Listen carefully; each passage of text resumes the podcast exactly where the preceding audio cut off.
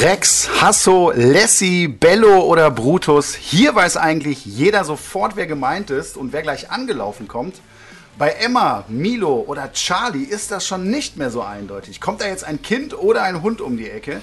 Warum sich die Benennung unserer Hunde mit der Zeit verändert hat und was sie vielleicht über uns und unseren Hund aussagt, darüber wollen wir heute sprechen in unserer neuen Welpentrainer-Folge Hundenamen, was sie über Hund und Halter aussagen. Außerdem gibt es natürlich noch ein paar Tipps, worauf ihr bei der Namensfindung achten könnt und natürlich passend zum Thema die Grundlagen für das Namenstraining mit eurem Hund. Wie immer bin ich nicht alleine, ihr hört ihn schon im Hintergrund. Flo und Carlos sind wieder mit dabei. Wie sieht's denn bei euch aus? Warum heißt Carlos eigentlich Carlos Flo? Ja, erstmal hallo. Äh, warum der Carlos heißt, ist, ich liebe Spanien und dachte mir, ein spanischer Name ist ganz cool. Und dann habe ich einfach mal in so eine äh, Liste reingeguckt bei Google und Carlos ist der erste Name, der mir sofort aufgefallen ist und dann wusste ich, der heißt jetzt Carlos. Hast du den Namen ausgesucht, bevor du ihn hattest? Und dazu kommt noch eine Geschichte ganz kurz. Ja. Äh, ich habe mit einer sehr, sehr guten Freundin von mir, äh, bei der ich damals in der Wohnung eingezogen bin, als sie ausgezogen ist, da haben wir gesagt, irgendwann hole ich mir eine französische Bulldogge und die nenne ich dann Carlos wieder Baby von Hangover aus dem ersten Teil in Las Vegas. und äh, dann, als ich den Namen nochmal gelesen habe, wusste ich alles klar, der wird's dann auch. Und äh, was war dann die nächste Frage gerade? Mich interessiert ja, ob du äh, den Namen ausgesucht hast, als du Carlos schon kanntest, als du ihn gesehen hast, oder wo du wusstest, hey, ich bekomme einen Hund und der wird mal Carlos heißen. Ja, teils, teils. Also der Name, wie ich ja gerade gesagt habe, stand schon irgendwie fast fest. Aber ich habe trotzdem noch mal reingeguckt und dachte mir, vielleicht lässt sich einfach mal inspirieren. Aber es ist dann einfach bei Carlos geblieben, weil ich mir dachte, das ist so ein außergewöhnlicher Name für einen Hund. Den habe ich bisher auch noch nicht gehört. Den nehmen wir. Da muss ich dir recht geben und ich finde, der passt auch. Ja. ja, André. Kuba war ja gerade auch ganz kurz mal hier drin. Wie kamst du auf Kuba und warum heißt der Kuba? Hieß der vielleicht schon vorher Kuba? Äh, Kuba war ja äh, eher so ein Zufallsprodukt. Ja. Also hier äh, klassische Pflegestellenversager bin ich jetzt. Äh, war also nicht geplant und ähm, ich habe den ja aus Spanien und äh, als er kam, hieß er Rambo. Auch so ein klassischer also Bei der ne? Beschreibung habe ich schon gedacht, so, oh, oh, ob das was wird, äh. müssen wir mal gucken. Ja, und Rambo gefiel mir halt überhaupt gar nicht und deswegen war klar, ich benenne den auf jeden Fall um. Und äh, witzigerweise habe ich schon vor ein paar Jahren mal gesagt, irgendwann werde ich mal äh, einen Malinois besitzen, also einen belgischen Schäferhund, und der wird Kuba heißen. Warum kann ich dir nicht sagen? Ich finde den Namen einfach schön. Ja. Und dann war, äh, haben wir hier noch ein bisschen natürlich äh, abgestimmt, auch in der Familie, aber am Ende haben sich alle dazu entschlossen, dass der Junge jetzt Kuba heißen wird. Und ich bin da auch generell total mit zufrieden. Das Einzige war ganz am Anfang, dass einige Leute äh, irgendwie diesen Namen als, als weiblich assoziieren. Okay. Für mich null. Nee, ja, ich habe das extra nochmal im Internet dann auch recherchiert so und da steht auch 100% männlich und so. Aber äh, das hatte ich öfter, äh, dass sie da total überrascht waren, dass das ein Rüde ist. Das ist dann wahrscheinlich so, wie man das kennengelernt hat. Es gibt anscheinend auch einige Hunde, die Kuba heißen und weiblich sind. Kuba kommt, kommt das nicht aus dem Polnischen sogar? Kann das sein? Weißt du das? Boah, da muss ich ehrlich sagen. Nee. Es gibt nämlich einen Fußballer bei Dortmund, der hieß früher also mit Spitzname dann Kuba. Ja. Ich weiß doch gar nicht, was das bedeutet. Weißt du, was Carlos bedeutet? Nö. sind wir ja wieder ja. bestens vorbereitet auf das heutige Thema. Aber wir haben heute tatkräftige Unterstützung und ich finde es mega spannend, denn als Gast dürfen wir heute Antje Dammel begrüßen und sie ist Professorin an der Uni in Münster und einer ihrer Forschungsschwerpunkte ist die sogenannte Ornomastik, also die Namensforschung. Und sie hat sich auch speziell mit der Namensgebung von Hunden beschäftigt und ich bin ganz gespannt, was wir von ihr wir heute so erfahren werden.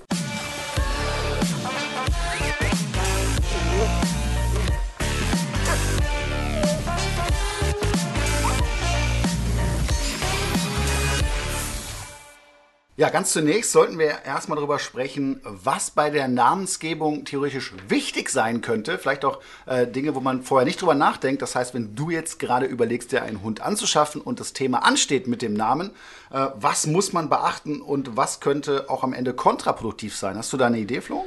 Ich würde auf jeden Fall versuchen, einen einfachen kurzen Namen zu nehmen, den ich auch leicht rufen kann, ne? Und Ja, verständlich so, auch. So ein Doppelname oder so. Äh, das Kai ist Uwe. Kai Uwe. Gibt's ja auch, ne? Gibt's ja, ja, Ja, ja, ja. gibt's ja, genau. Habe ich auch schon öfter gehört. Aber da sollte man sich auf jeden Fall bewusst machen, dass man diesen Namen sehr häufig am Ende rufen wird, auch mal auf eine größere Entfernung. Und man will natürlich, dass der Hund bestmöglich darauf reagiert. Mhm. Und deswegen sollte das schon sehr klar und eindeutig sein. Und er sollte einem natürlich auch am Ende gefallen. Das ist natürlich auch ganz klar. So, jetzt hat man sich entschieden, der Name ist gefunden, passt im besten Fall auch gut zu dem jeweiligen Hund. Und jetzt geht es natürlich noch darum, äh, wie bringe ich diesen Namen meinem Hund bei? Die meisten Leute gehen ja irgendwie davon aus, dass das klar ist. Ne? Also, dass der Hund schon äh, nach dem ersten Tag weiß, wie er heißt. Äh, und das ist eben nicht so. Und das ist so ein ganz fataler Fehler. Und das merke ich ganz häufig auch beim Welpentraining, äh, dass die Leute davon ausgehen und den Namen innerhalb von drei Tagen maximal verschleißen. Äh, der Hund überhaupt nicht versteht, was, was Sache ist. Ne? Und äh, äh, wie wichtig es ist, dass man dieses Training durchführt. Das Training ist lächerlich einfach, aber man muss es machen. Man muss am Ende den Namen mit Aufmerksamkeit verknüpfen und die Aufmerksamkeit bekommst du durch Futter. Und das heißt, äh, du sprichst den Hund an mit seinem Namen und belohnst das erstmal. Der Hund sitzt vor dir. So haben wir es ja damals auch gemacht, wenn du dich erinnerst. Ne? Und hast du einen Unterschied gemerkt? Ja, sofort. Also ich glaube, alles, was mit Futter ist und Training, ist, ist super für die Aufmerksamkeit. Und mit dem Namen fand ich auch, das ging so schnell, dass er dann sofort darauf reagiert hatte und dann auch abgespeichert, okay, wenn Carlos gerufen wird, ne, dann äh, weiß ich, ich muss aufmerksam sein. Ja. Hat sofort geholfen. Ganz genau. Und das erstmal frontal und dann in den Rücken. Da kann man Ja. den Hund noch mal so ein bisschen antippen oder sich mit so einer Trainingsleine absichern. Und dann lernen die Hunde das ganz schnell. Wichtig in dieser Phase ist es allerdings, dass ich nicht dauernd äh, über den Hund spreche. Das mache ich ja sowieso. Gerade wenn der Hund neu ist. Wie oft ist bei dir da äh, Ja. das Wort Carlos gefallen? Und äh, das kann natürlich auch kontraproduktiv sein. Deswegen macht es Sinn, sich in dieser Phase entweder so ein Codewort zu überlegen oder so einen Spitznamen, damit ich den Namen in der Aufbauphase auf gar keinen Fall verschleiße, indem ich ihn dauernd benutze. Ja. Dann wird das Ganze auch hochwertig und dann äh, kann ich mich auch darauf verlassen, wenn ich den Namen meines Hundes nenne, dass der auch reagiert, weil das wünscht man sich ja.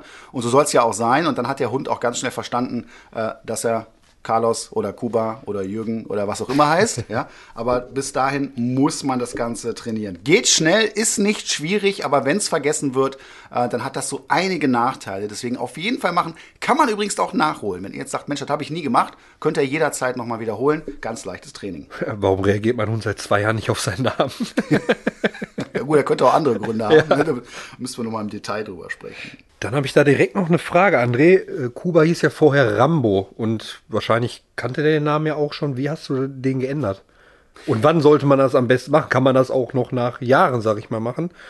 Falls der Hund, weiß ich nicht, in eine andere Familie abgegeben wird aus irgendwelchen Gründen? Ja, also generell ist es natürlich jederzeit theoretisch möglich. Es ist ja eigentlich ein Lernverhalten. Jetzt kann man sagen, oh Mensch, äh, Mensch, der Hund hat ja jetzt schon seinen Namen und äh, das findet der vielleicht blöd. Das glaube ich nicht. Und ich glaube nicht, der hieß ja in der, in der Pflegestation, da wo er, wo er gelandet ist, in dem Tierheim, die haben den ja Rambo genannt. Das heißt, vorher wird er wahrscheinlich auch, vielleicht hieß er auch Carlos, weil er kommt aus Spanien, äh, einen anderen Namen gehabt haben, gehe ich mal von aus. Das heißt, äh, ne, an Rambo wird er sich gar nicht so sehr gewöhnt haben, macht aber auch nichts. Das heißt, gerade wenn auch ein Ortswechsel noch dazu stattfindet, eine andere Person, die sowieso eine andere Stimme hat, ne, da ist natürlich gerade der Zeitpunkt perfekt. Das heißt, ich habe ihn eigentlich nie Rambo genannt. Ich glaube nicht einmal. Ja? Warum auch? Ne? Mir war ja vorher klar, der ist jetzt hier, neues Leben. Ne? Und dieses neue Leben beginnt eben mit dem Namen Kuba. Und deswegen ist das jederzeit möglich. Also wenn man einen Hund aus dem Tierheim holt und man, der Hund heißt jetzt Karl-Heinz und du sagst, Mensch, nee, habe ich mir jetzt nicht so vorgestellt, dann kann man das auf jeden Fall verändern und die Hunde kriegen das locker hin. Ich wollte ja sagen, denen ist es ja egal, die nennen sich ja gegenseitig auch nicht auf der Hundewiese mit ihrem Richtig. Namen. Ne? Und die hören einfach nur auf, komisch, ja. die, die hören wahrscheinlich einfach nur auf, ja, die, wie man es halt ausspricht, ne? Und dann ist es egal, ob man am Ende zu dem Uwe sagt oder Tim oder keine Ahnung, sondern es ist einfach nur wichtig, dass man dann am Anfang stark belohnt und die Aufmerksamkeit von dem bekommt und dann hören die auch auf den Namen. Ja. Flo, du hast ja das Namenstraining unter unserer Führung damals äh, konsequent durchgezogen, klar. Ähm, was würdest du sagen? Wie lange hat es gedauert, äh, als du das Gefühl hattest, jetzt hat Carlos eindeutig verstanden, dass er Carlos heißt?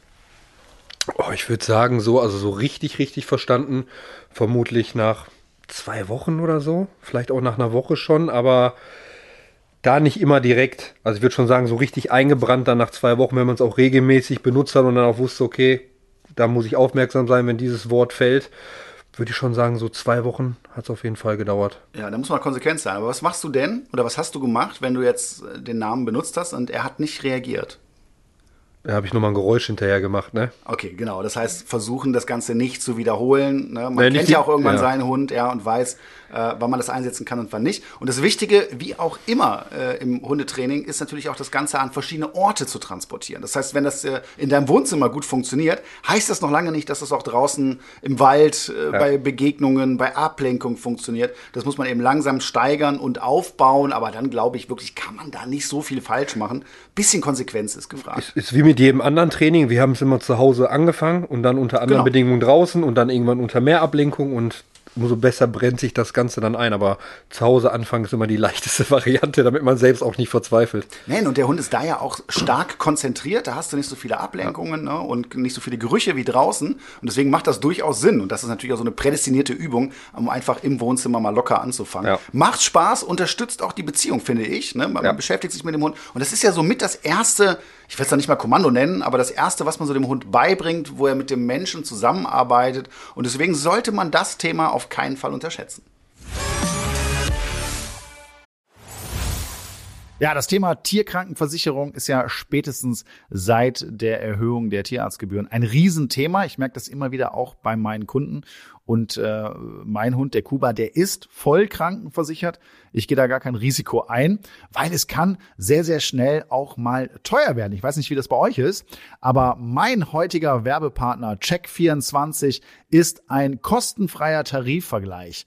Dort könnt ihr diverse Tarife vergleichen, aber besonders spannend für euch ist sicherlich, dass ihr die Tarife für Hunde- und Katzenkrankenversicherung vergleichen könnt. Denn auch wenn unsere Hunde und Katzen uns viel Freude in unserem Leben bringen, kann ihnen plötzlich etwas zustoßen oder sie können krank werden und dann wollen wir im Notfall unverzüglich Hilfe und optimalen Schutz für sie. Bei Check24 findet ihr sowohl Vollschutztarife als auch OP-Schutztarife für eure geliebten Vierbeiner. Beispielsweise könnt ihr bei Check24 einen OP-Schutz für einen Yorkshire Terrier schon ab 4,37 Euro im Monat abschließen und somit bis zu 93 Prozent sparen. Gleichzeitig zeigt euch die Check24 Tarifnote transparent an, wie gut die Leistung tatsächlich ist, die ihr für euer Geld bekommt. Das hilft euch richtig gut bei der Einschätzung. Und natürlich ist der Vergleich und Abschluss von Versicherungen aufgrund der Widerrufsmöglichkeit für euch komplett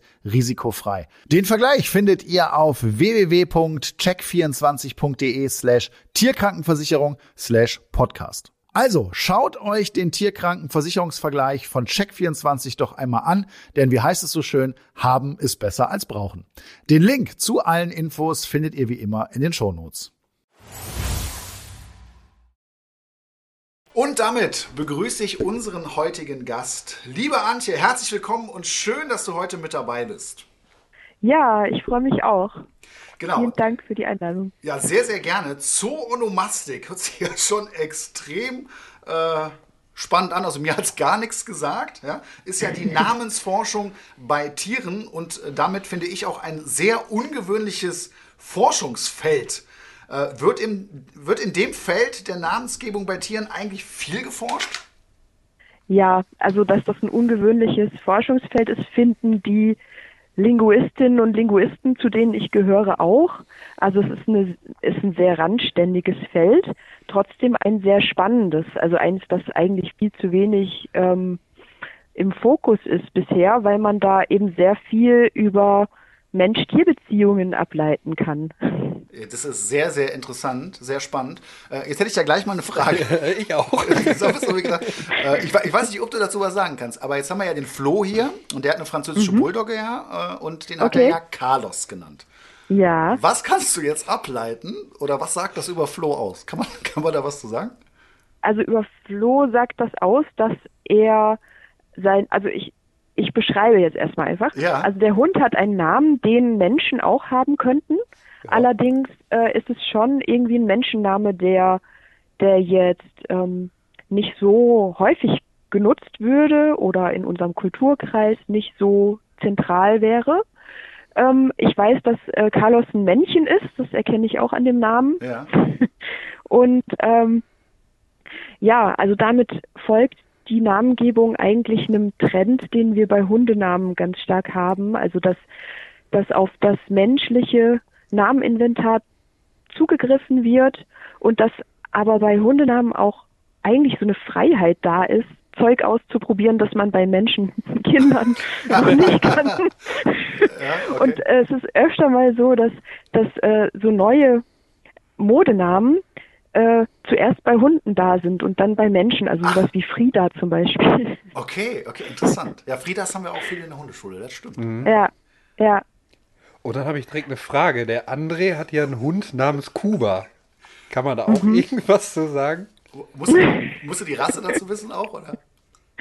Ähm, das mit der Rasse wäre wär total spannend, ist aber überhaupt nicht erforscht. Also ob zum Beispiel Mopsnamen anders ticken als Schäferhundenamen, ich glaube schon. Ähm, bei Kuba weiß man nicht so richtig. Ähm, ich vermute mal, dass es dass es ein weiblicher Hund ist. nee. Hab, aber da siehst du Aber da vorhin drüber geredet. Wir noch. haben ja. drüber gesprochen, ne? Und für mich war ja. das so, so ganz eindeutig in meiner Wahrnehmung so ein, ein richtig männlicher Name. Mhm. Ja. ja. Äh, und ich habe dann, als ich ihn so genannt habe, oft äh, aus meinem Bekanntenkreis oder hier von Nachbarn, die haben gesagt: so, hey, das ist doch ein Rüde, das ist doch ein Rüde. Und die kennen Kuba nur als weiblichen Namen. Ich habe das aber mhm. extra nochmal gegoogelt und da steht eigentlich, dass der Name äh, zu 100% männlich ist. Aber offensichtlich äh, ist das gar nicht so klar. Oh Mann, jetzt ja. habe hab den Beweis jetzt sogar. Ne? den Beweis, ey. ja.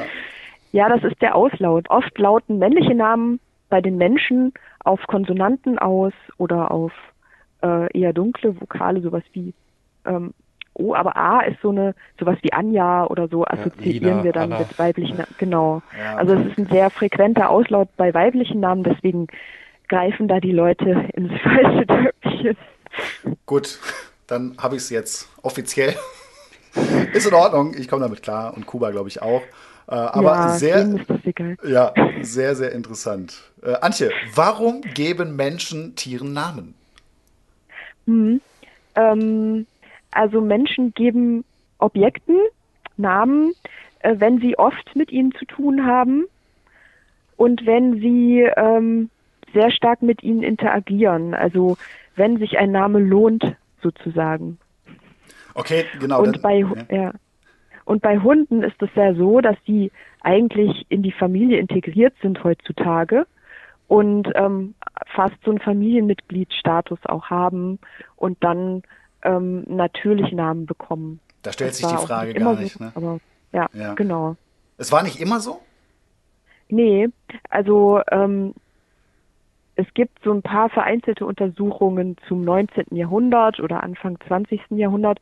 Ähm, da hatten eben noch nicht alle, also da hatten Hunde auch noch einen anderen Status, äh, weniger Familienmitglied als ja, Nutztier könnte man vielleicht sagen, also ja. Jagdhund, Hofhund und so. Die haben auch nicht die Wohnung geteilt äh, mit uns und oder das Sofa und manchmal sogar das Bett, sondern ähm, die waren dann eher draußen und ja, also mh, es gab dann auch wen, so ein kleineres Hundenameninventar. Mehrere Hunde haben dann denselben Namen getragen. Also Bello, Bello zum Beispiel. Ja. Ne? Bello, ja. Bello, Lumpi, das sind so stereotype Hundenamen, äh, die, die sich da konserviert haben. Und heute will man eben individuelle Namen vergeben und hat ein viel größeres Nameninventar, vor allem eben auch aus menschlichen Namen ja, okay, äh, okay. geschöpft. Ja. Okay, jetzt ist bei Hunden hätte ich jetzt gedacht, dass es ganz klar ist, dass die immer schon Namen hatten. Das finde ich schon mal spannend. Äh, aber gibt es denn Unterschiede zwischen Nutz- und Haustieren bei der Namensgebung? Und wenn ja, welche und warum gibt es diese Unterschiede? Mhm. Also ähm, Nutztiere wie zum Beispiel Rinder ähm, oder Schweine bekommen in der Regel, also ja, es ist unterschiedlich. Also Schweine zum Beispiel, da wissen wir, wir essen die nach einer sehr kurzen Zeit oft. Ja. Mhm. Und ähm, die, also Nutztiere haben oft, haben sehr genaue Identifikationsnummern. Also wir können die Individuen äh, identifizieren. Das ist das, was Namen eben auch leisten. Aber Namen machen äh, das Referenzobjekt darüber hinaus auch individuell. Und das ist eben bei Nutztieren nicht der Fall oder wir vermeiden das. Äh, eine individuelle Beziehung aufzubauen, ja, ja, ja, weil eben oft schon klar ist, das Tier wird vielleicht getötet oder so dass dass man da dann eher mit Nummern arbeitet oder mit, mit, mit Gruppennamen. Also die Schweine von der äh, Wölkchenwiese oder so sind jetzt dran. Also es gibt ja auch so Schweineportale, wo man sich das äh, Fleisch vorher bestellen kann und das Schwein lebt noch und so. Also da gibt es dann ganz interessante Strategien, wie man die trotzdem individualisiert, aber trotzdem vor Namen zurückschreckt. Ja, ja, gut, ist auch ja. irgendwo verständlich am Ende, oder, Flo? Ja, auf jeden Fall. Okay. Ja, und bei Rindern ist es ein bisschen anders, weil, ähm, weil wir da eben mit Kühen ziemlich lang interagieren. Äh, bei Bullen, äh, die werden relativ schnell geschlachtet, außer es sind Zuchtbullen. Die haben dann eher so markennamenartige Namen, die Zuchtbullen, äh, weil ja, weil es muss ja auch damit dafür geworben werden. Und bei Kühen ist es so, dass wir da auch so eine Tendenz haben. Früher gab es ähm, ein kleines Inventar spezieller Kuhnamen.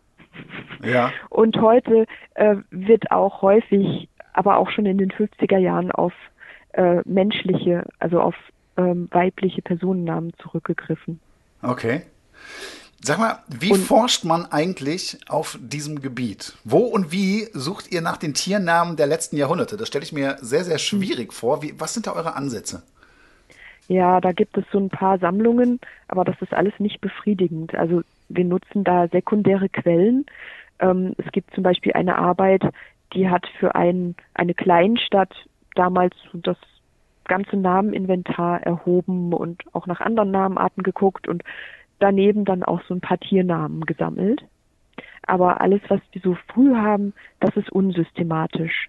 Neuere Arbeiten bauen Corpora auf, ähm, zum Beispiel indem sie Befragungen durchführen und dann auch äh, ja, Fragen äh, über den Namen hinaus, wie heißen die anderen Tiere im Haushalt. Da gibt es nämlich oft dann auch Beziehungen äh, bei der Namenvergabe und äh, warum habt ihr den und den Namen gewählt oder ähm, würde man, also früher wurden auch Namen weitergegeben, sowas wie Molly, dann heißt halt der nächste Hund wieder Molly. Das wird auch nicht mehr gemacht und ja. sowas kommt dann halt in Umfragen raus. Also viel, wird viel mit Umfragen gearbeitet. Okay. Was mich auch interessiert ist, was waren denn früher so die klassischen Nutztier- oder auch Haustiernamen? Gibt es da so ein paar Klassiker, die du nennen kannst? Ja, also bei Kühen sind das oft so äh, Pflanzen, äh, also Blumennamen teilweise. Okay. äh, und teilweise haben wir auch dann die Grenze zu oder nach der Fellfarbe ganz oft. Äh, und das geht eben, also das war bei Hunden auch früher stärker und geht dann eben zugunsten der Menschennamen zurück, also sowas wie Blackie oder so. Und bei Kühen eben auch die gescheckte oder die Hornform, äh, ähm, was aber eben dadurch, dass viele Kühe heute unbehornt sind, als Benennungsmotiv dann wegfällt. Ähm, also sowas war, war dann Teil dieses spezifischen Kuhnameninventars, das dann weggebrochen ist, als die Weidehaltung aufgegeben wurde in vielen ähm, Regionen. Ja, ja. Weil bei Weidehaltung impliziert ja, dass man die Kühe treiben und rufen muss. Und ähm, dadurch äh, ist auch nicht so klar die Unterscheidung zwischen Lockruf und Name da oft. Ja. So, wenn ich Mizi, Mizi rufe, meine Katze, dann, äh, dann ist das ja auch Lockruf und äh, manchmal auch Katzenname, wenn die so heißt. Also oft ähm, verselbstständigen sich dann auch solche Katzennamen äh, zur Allgemeinbezeichnung für Katzen. Ja. Also Mine Katz, so, ja. Okay. Ist dir eigentlich bei den ganzen vielen Namen, die dir schon begegnet sind, so einer besonders im Gedächtnis geblieben? Gibt es da was? Muss ich jetzt echt überlegen. Also ähm, mein Onkel, der hatte Kuhhaltung. Ja. Und da gab es eine Kuh, die hieß Schoko. und uns wurde dann gesagt, die macht den Kakao. ja, quasi. Jetzt noch ja. Anhieb ein. Aber sonst, ja, natürlich die Tiere, die ich gekannt habe. Ähm, aber jetzt so in der, in der Tiernamenforschung nicht unbedingt ein spezieller Name, da gucken wir eher nach Kategorien. Also was ich total spannend fand, war, das haben Kollegen von uns in Berlin gemacht, die haben äh, sich Nachtigallenbenennungen in der biologischen Feldforschung angeguckt. Und da heißen da die Nachtigallen nach ihrem Ort, wo sie singen. und dann heißen die halt äh, Busstopp oder Ehrenmal vorn oder so, äh, je nachdem, wo sie halt singen. Das finde ich auch ganz spannend. Okay. Sag mal, hast du eigentlich ein Haustier? Ich hatte, aber ich äh, fahre zu viel rum und deswegen ist es besser für alle Tiere, dass ich keins mehr habe. aber ja, ich, ich mag Tiere und ich hatte viele in meinem Leben. Heute gibt es mal nicht die fünf besten Tipps zum Thema, das wäre irgendwie schwierig, ja. sondern die beliebtesten Hundenamen aus dem Jahr 2021. Ich habe sie hier mal zusammengefasst und Flo, du darfst jetzt mal raten. Mal gucken, ob dein Name dabei ist. Also da wir gerade in der Fragerunde einen Namen hatten, würde ich sagen Balu völlig richtig. Ist für mich fast Top 1. Zumindest ja. in den letzten Jahren. Ich weiß gar nicht, wie viele Balus bei uns in der Hundeschule, äh, Hundeschule rumschwirren. Das sind einige. Balu ist auf jeden Fall dabei. Das war schon mal ein schöner Start. Hast du noch eine Idee? Welchen ich auch noch oft höre, ist Blue zum Beispiel. Vielleicht nicht dabei, aber den höre ich sehr oft. Und Frieda und Rocky. Habe ich, kenne ich auch, glaube ich, drei Stück. Ja, Rocky ist auch dabei. Ich glaube, der ist schon seit Jahrzehnten immer in ja. der Top-Liste mit vertreten. Frieda wird wahrscheinlich 2022 der, ja. der, der, beliebteste Name. Äh, was noch dabei ist, ist Luna. Auch der ja. absolute Klassiker, wirklich. Äh, ich hätte noch einen. Ja? Emma. Richtig? Ja, aber auch in unserer Weltenklasse eigentlich. Stimmt, ja. Haben wir auch ganz viele Emmas. Nala. Nala, ja. Nala ist auch, auch dabei. Buddy. Buddy. Kenne ich auch einige. Sam. Sam ist auf jeden Fall auch sehr, sehr beliebt. Und zu guter Letzt Bella.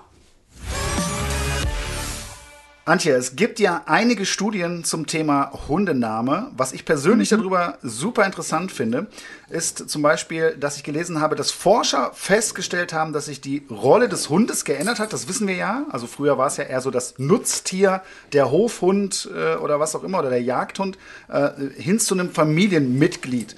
Und ja. in diesen ganzen Jahrzehnten haben sich ja auch die Namen verändert. Also früher war es dann eher Hasso, der Schäferhund oder Rex oder sowas. Ja? Und heute ist es, äh, ist es anders. Kann man da einen Zusammenhang feststellen, also dass die Rolle des Hundes auch mit der Namensgebung sich verändert hat?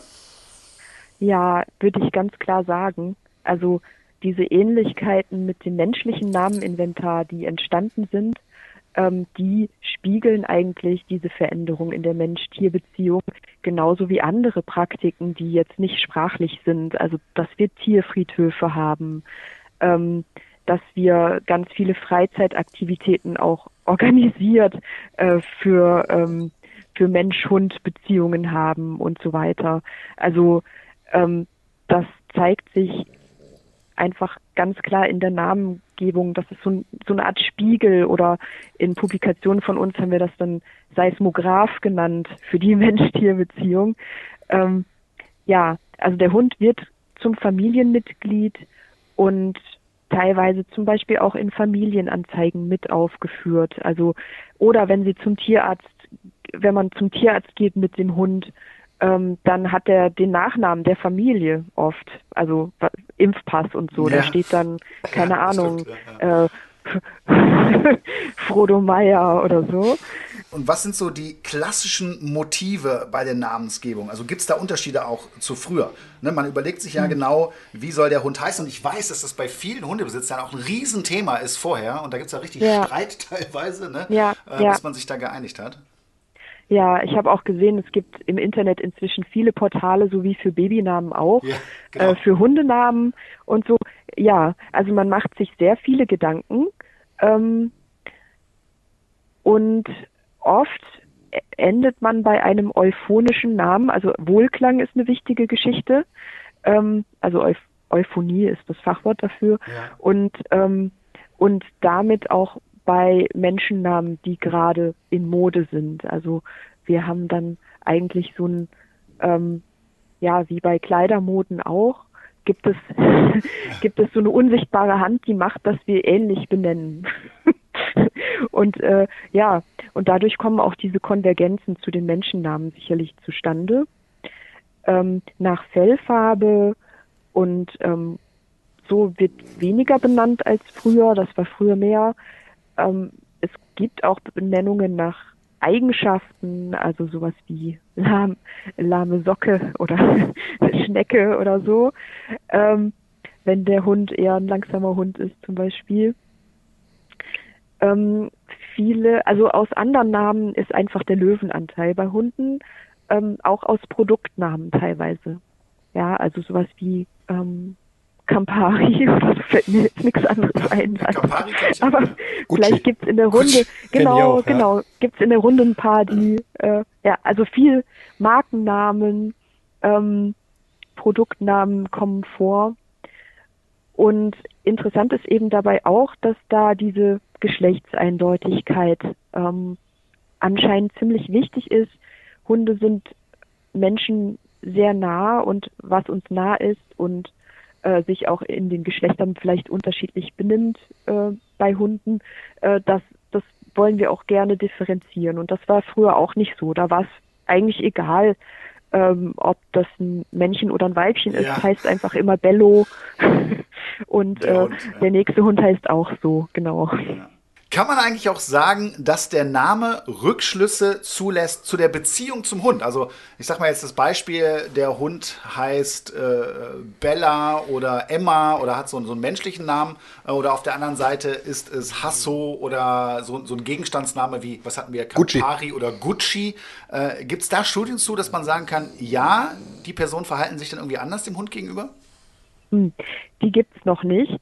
Äh, das wäre eine interessante Hypothese. Also ob hinter unterschiedlichen äh, Benennungsbasen, äh, also jetzt Produktnamen oder menschliche Namen, die man auch Kindern geben würde, ob dahinter auch unterschiedliche Beziehungen zum Hund stehen. Das wurde, soweit ich weiß, noch nicht richtig erforscht. Also kann ich kann ich keine Ergebnisse dazu liefern, kann ich aber sagen, äh, wäre ein spannendes Thema, genauso wie ähm, Hunde unterschiedlicher Gestalt. Also ich bin mir echt sicher, dass Möpse anders, also eher mit lustigen Namen, äh, benannt werden als, ähm, als ernstere Hunde.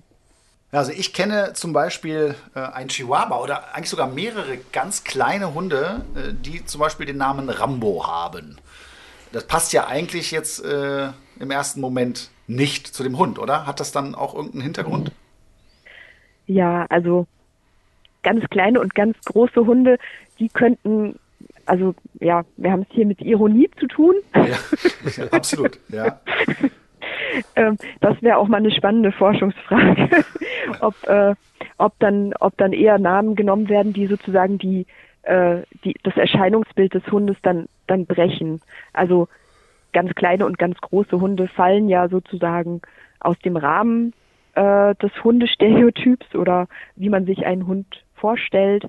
Und damit kann man dann auch ironisch spielen als Besitzerin oder Besitzer. Da sind ja dann immer auch Besitzer dabei und es gibt, ähm, gibt ja auch Gassi Talk und so. Also wie findet man denn den Namen raus? Äh, fragt man zuerst nach dem Geschlecht. Äh, manche Hunde tragen das ja auch auf diesen Lätzchen ihren Namen, ich weiß nicht, ob man das so nennt, äh, also diese, diese Umhänge, äh, da tragen die ja manchmal auch ihren Namen mit drauf. Ja, ja, richtig. Ja, also die Interaktion mit dem Namen ist nochmal ein ganz, nochmal ein Thema, wo man, also worüber man eigentlich noch, noch kaum was weiß. Also ich höre schon, da gibt es noch einiges zu forschen in der Zukunft. Ich fand es super interessant, was wir jetzt hier mal an Infos mitnehmen konnten und sag herzlichen Dank, liebe Antje, für die ganzen Informationen heute. Ja, vielen Dank zurück und für die spannenden Fragen. Also man sieht wirklich, da könnte man einiges noch machen. Auf jeden Fall. Endlich steht der Frühling in den Startlöchern, meine Lieblingsjahreszeit. Allerdings heißt das auch, dass die ersten Zecken bereits unterwegs sind. Flo, haben deine Hunde schon welche gehabt? Bisher zum Glück noch nicht. Aber ja. ich bin gespannt, wenn ich die ersten rausziehen muss. Ich hatte schon zwei. Ja? Also nicht ich, sondern Kuba. Aber Zecken können bei einem Stich gefährliche Krankheitserreger auf Hunde übertragen. Das wissen, glaube ich, die meisten. Daher ist entsprechender Schutz sehr, sehr wichtig.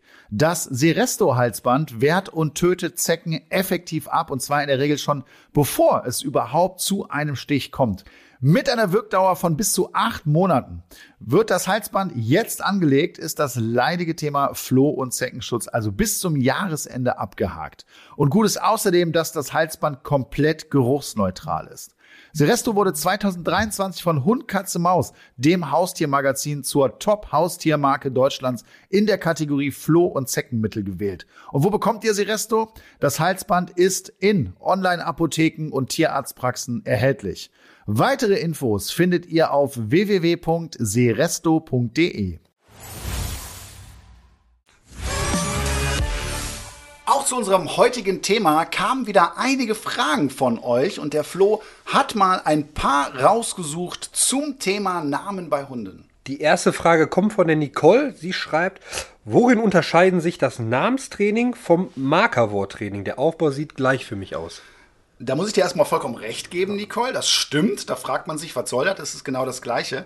Ist es auch am Anfang. Es geht erstmal nur darum, dass der Hund seinen Namen positiv verknüpft und es geht beim Namenstraining am Ende um Aufmerksamkeit. Wenn ich meinen Hund anspreche, möchte ich irgendwas von ihm. Darum geht's. Anders ist das beim Markerwort, weil das benutze ich danach immer nur als Versprechen auf Futter. Ja, ich belohne ja irgendwann nicht mehr den, wenn ich den Namen des Hundes sage. Das mache ich ja nur am Anfang. Beim Markerwort bleibt das aber. Ja, und äh, das ist der Unterschied am Ende. Aber der Anfang vom Training, der sieht exakt gleich aus. Da hast du vollkommen recht. Die zweite Frage kommt von Chris. Er schreibt, wir machen mit unserem Welpen Balu Namenstraining. Zu Hause reagiert er auch auf seinen Namen, aber draußen klappt es nicht wirklich. Was können wir machen, damit es draußen auch klappt? Baloo ist erstmal so der Top 1 Hund. Ja. Das fällt mir gerade auf, wenn wir schon beim Thema sind. Äh, das kann man sagen. Aber es ist eine interessante Frage. Also, zu Hause sollte man das Training beginnen. Der große Vorteil ist, wir haben keinerlei Ablenkung. Wir können das selber steuern. Der Hund ist sehr konzentriert auf uns und da kann man super so eine Grundkonditionierung schon mal aufbauen. Aber das Wichtige ist natürlich, das nach draußen zu transportieren. Und hier muss ich jetzt auch wieder differenzieren. Bin ich jetzt in einer Umgebung mit ganz viel Ablenkung, ist mein Hund sehr stark abgelenkt, äh, dann ist das Training schwieriger. Dann warte ich lieber auf Momente, wo ich das Gefühl habe, jetzt kann er gerade, jetzt hört er mir zu. Das baut sich halt langsam Stück für Stück auf, dass es dann am Ende auch bei starker Ablenkung funktioniert. Was man zusätzlich noch machen kann, ist entweder auf eine teilweise Handfütterung umzustellen. Das führt nochmal dazu, dass mein Hund draußen wesentlich konzentrierter auf mich wird. Das heißt, ich gebe einen Teil des Futters nicht aus dem Napf zu Hause, sondern draußen beim Spaziergang. Das verändert den Fokus des Hundes. Das kann man machen. Oder wenn man richtig Probleme hat, kann man auch mal eine Zeit lang so ein bisschen Bonusfutter benutzen. Ja, das kennt man ja, äh, dass man mal was nimmt, was es sonst nicht gibt. Das äh, fördert nochmal die Motivation des Hundes und dann klappt es auch besser. Aber man muss auch dazu sagen, es braucht seine Zeit, bis das wirklich in jeder Situation perfekt funktioniert. Dann kommen wir zur letzten Frage. Die Lea fragt, stimmt es, dass Hunde besser auf Namen hören, die auf I oder Y enden, wie Rocky oder Emmy? Würde ich sagen, ganz klar ja. Mhm. Äh, das ist ungefähr so wie beim Rückrufkommando. Ne? Wenn du deinem Hund mit Komm rufst, ist das sehr begrenzt. Gerade wenn der Hund 15, 20 Meter von dir entfernt ist, da ist zum Beispiel hier besser. Alles, mhm. was sich besser betonen lässt. Und das ist natürlich klar, wenn es auf I endet, das kann ich länger ziehen. Das ist einfach vom, vom Laut her was ganz anderes. Und deswegen würde ich schon sagen, dass Hunde da in der Regel besser drauf reagieren. Aber am Ende sollten sie auf jeden Namen reagieren. Das ist das Wichtigste. Also ja, du, kannst ja, du kannst ja auch jeden Namen äh, nochmal extra betonen. Ja. Das geht ja. Aber mit denen, mit I oder Y am Ende ja. äh, ist es, glaube ich, schon leichter. Ja. Wenn auch ihr eine Frage habt, meldet euch gerne bei uns mit dem Hashtag Welpentrainer. Findet ihr uns bei Facebook, Instagram und Co. Stellt uns gerne eure Fragen oder teilt uns eure Probleme mit. Es gibt ja schon einige kuriose oder lustige oder auch schlimme Namen für Hunde. Und darüber möchte ich mit dir sprechen. Was ist denn so für dich so der schrecklichste Hundename, den du mal gehört hast? Den habe ich auch schon thematisiert. Kai Uwe fand ich schon sehr, sehr krass, aber hat auch zum Hund gepasst, muss ich sagen. War eine englische Bulldogge. Ich glaube, die gibt es immer noch, ne? Die gibt es immer noch, ja. Müsste es immer noch geben.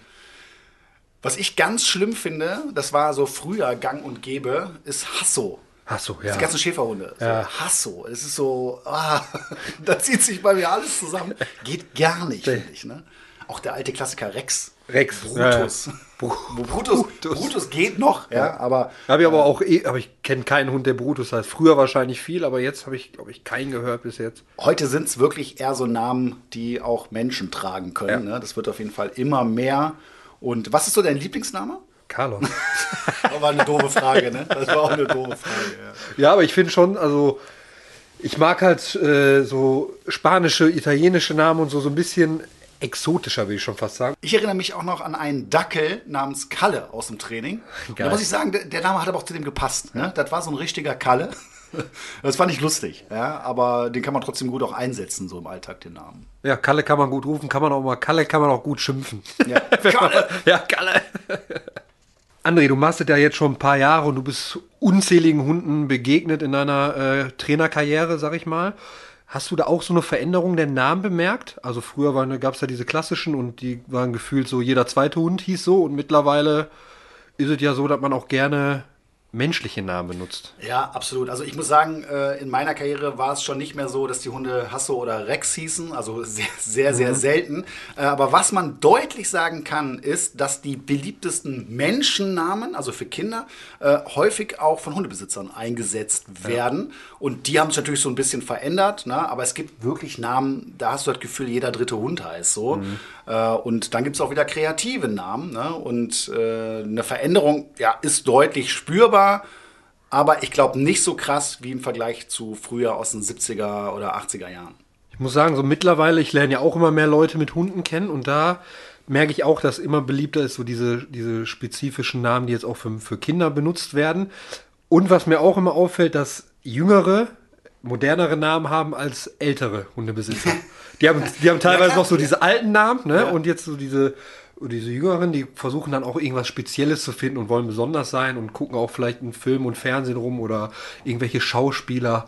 Es ist schon echt, echt krass geworden, wie die, wie die Bandbreite da ist. In den letzten 20 Jahren ist die Rolle des Hundes einfach nochmal so komplett verändert worden. Der Hund ist einfach, und das merkst du ja auch selber, ja. totales Familienmitglied geworden. Und ich glaube, dass auch die Namensauswahl deswegen äh, ganz stark in diese menschlichen äh, Namen reingeht, ne? weil wir einfach uns viel mehr mit unseren Hunden identifizieren. Ja, also entweder als Familienmitglied oder manchmal vielleicht sogar als Kinderersatz. Gibt's auch, klar, ja. ganz klar, ja. Wir haben euch heute mal unsere drei Flops zum Thema Namen bei Hunden zusammengefasst und wir fangen mit dem ersten Flop an und das ist ein zu langer Name. Ich muss den im Alltag ja häufiger benutzen und wenn der zu lang ist, dann eignet der sich einfach nicht. Ja, meistens geben die Hundebesitzer dann dementsprechende Spitznamen, ne? aber Hunde mögen es kurz und knackig und da sollte man bei der Namenswahl auf jeden Fall drauf achten. Der nächste Flop ist, einen Namen zu wählen, der dir peinlich ist. Du musst dir immer vorstellen, dass du den hinterher auch in der Öffentlichkeit häufiger mal laut rufen musst. Ne? Und wenn du dann deinen Hund Karl-Heinz nennst, und das ist ja eigentlich unangenehm. Mir fällt immer wieder Kai-Uwe ein. Kai-Uwe, ich finde der Jürgen geil. Ne? Jürgen ist für mich so, so ein Top-Name für einen Hund. Äh, da muss man sich einfach dessen bewusst machen. Den setzt man im Laufe des Lebens äh, öfter ein. Und deswegen würde ich mir gut überlegen, ob ich da zu viel Ironie zum Beispiel ins Spiel bringe äh, oder einen Namen auswähle, mit dem ich und mein Hund sich am Ende auch wohlfühlen. Ich kenne französische Bulldog, die heißt Osman. Osman? Osman ist auch so lustig, ne? Osman, ey. Hört auch null. Das liegt bestimmt am Namen. Und der letzte Flop für heute. Achte bei der Namensauswahl darauf, dass es kein Wort ist, was sich so ähnlich anhört wie deine Kommandos oder andere Wörter, die du häufig im Alltag benutzt. Ich glaube, wir haben heute einige interessante Tipps und Fakten rund um das Thema Hundenamen gehört. Flo, was nimmst du mit von heute?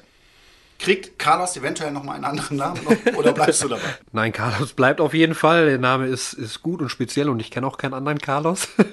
und was ich so mitgenommen habe und äh, gelernt habe quasi, dass die Rolle einfach sich von den Tieren verändert hat und deswegen auch immer mehr die Namen ins Menschliche reingehen und immer spezieller werden heutzutage. Also wirklich jeder versucht da irgendwie was Besonderes rauszumachen und den Namen immer irgendwie süßer zu wählen und mittlerweile geht es immer mehr in die menschliche Richtung, so wie die ihre Kinder nennen würden, nennen die jetzt ihre Hunde. Ich finde es auch okay. Ja, man sollte sich einfach mit dem Namen wohlfühlen. Darum geht es ja. Und man darf da auch kreativ sein. Und wer da Hilfe braucht, es gibt im Internet wirklich mittlerweile ja. einige Seiten, wo man sich inspirieren lassen kann. Und da gibt es zig Möglichkeiten und Hundenamen, Rüde, Hündin. Schaut da auf jeden Fall mal rein, wenn es denn bei euch gerade genau das Thema ist. Und weil wir heute schon so viel über Namen gesprochen haben, spielen wir in unserer heutigen Spielerunde das Spiel Rasse, Name, Hundefutter. Das funktioniert ähnlich wie das Spiel Stadt, Land, Fluss. Wir haben es auch schon einige Male gespielt, Flo. Ich glaube, du weißt, wie es funktioniert. Ja. Einer sagt Buchstaben, dann sagen wir Stopp und der Buchstabe wird dann gewählt und dann hast du 30 Sekunden Zeit, so viele Kategorien wie möglich zu füllen. Kriegen wir hin. Ja, es steht ja leider 16 zu 13. Das heißt für mich, heute muss ich richtig Gas geben. Ja, mach das mal. Okay, Flo, dann lass uns mal loslegen. Ich fange mal mit den Buchstaben an. A. Stopp. B.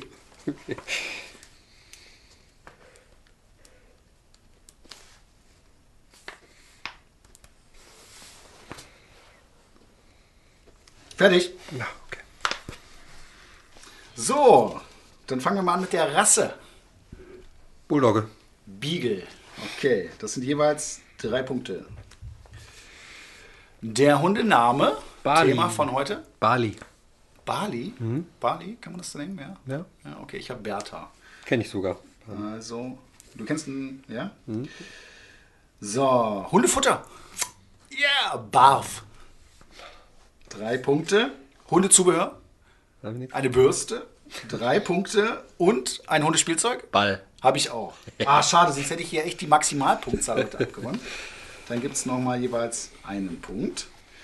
3, 6, 9, 12, 13. Super. Freut mich für dich. Ich freue mich auch. So. So, dann mache ich mal. Jawohl. A. Stopp. P.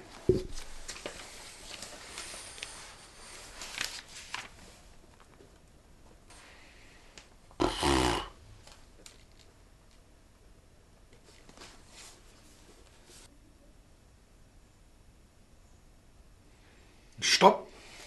Okay, die Rasse? Pudel. Ja, habe ich auch. Ah. Name? Paul. Du auch? Ja. Ach, scheiße. Du hast die Katze, oder hieß die Katze von meiner Schwester. Hundefutter.